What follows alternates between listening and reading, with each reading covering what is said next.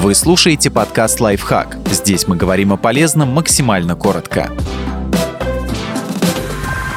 Пять причин не работать в больших корпорациях. Если не готовы к подобным условиям, лучше не ввязывайтесь невысокий доход. Если в корпорации хотят видеть конкретно вас, то предложат выгодные условия, чтобы переманить с текущего места работы. Тем, кто сам отсылает резюме и претендует на линейную должность, как правило, многого не предложат. Вы и так должны быть благодарны за то, что вас позвали в компанию с именем. Это можно считать дословной цитатой менеджеров по персоналу в некоторых корпорациях предсказуемый и медленный карьерный рост. Корпорация – это махина с огромным количеством сотрудников. Число начальников поражает, а за ними еще стоят заместители заместителей руководителей. Соответственно, вы четко видите все ступеньки карьерной лестницы. Вот только чтобы подняться вверх, придется дождаться, когда они освободятся. На повышение можно надеяться годами, и на вакансию будет много претендентов бюрократия. Из-за разветвленной структуры крупных компаний практически невозможно другим способом достучаться до соседних отделов и тем более получить от них желаемое. Поэтому приходится писать официальные письма и отсылать их, упомянув копии вашего общего начальника, чтобы у адресата не было возможности соскочить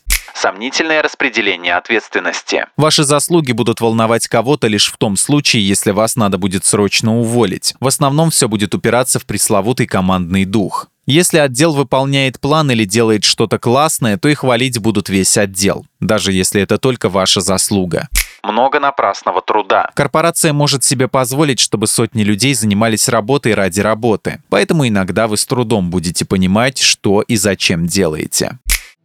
Подписывайтесь на подкаст «Лайфхак» на всех удобных платформах, ставьте ему лайки и звездочки, оставляйте комментарии. Услышимся!